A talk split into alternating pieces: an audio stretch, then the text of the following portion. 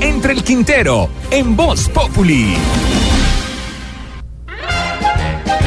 ¿Habrá algo más mezquino que hacerle daño a alguien?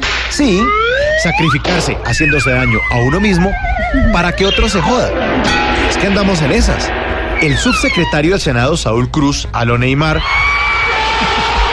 se fue de jeta dos veces contra el lente de una cámara de Noticias 1 para quedar con un tenue morado y salir a decir que el camarógrafo era el que lo había cascado. Y es que eso no es de ahora. En la época de Petro, una tracamanada de gente que vivía en Bogotá quería que todo le saliera mal a Gus para que ellos tuvieran la razón. Así tocara nadar en basura. O que la ciudad fuera un caos, que todo le saliera patas arriba al promotor de la Bogotá humana para salir diciendo, es que yo les dije. Sobra decir que ahora los Petrobelivers quieren exactamente lo mismo con Peñalos.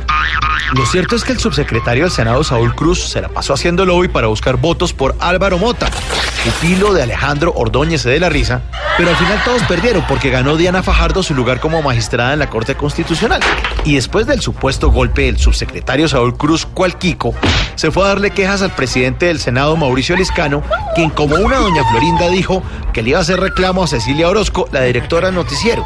Lo divertido fue ver a la vecindad de senadores que se comieron el cuento completico y exigieron cachetada y no juntarse con esa chusma. Pero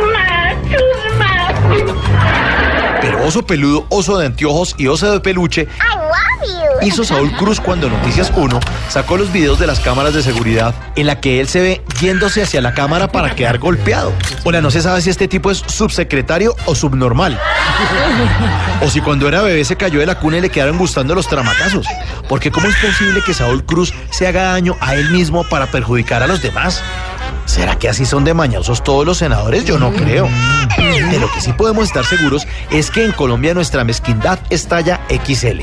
Ese falso positivo de este tal Saúl quedará impune, pero eso sí, queda condenado a cargar su propia bobada como su apellido, Cruz, a cuestas, porque se le nota que en su casa tiene matica de cizaña.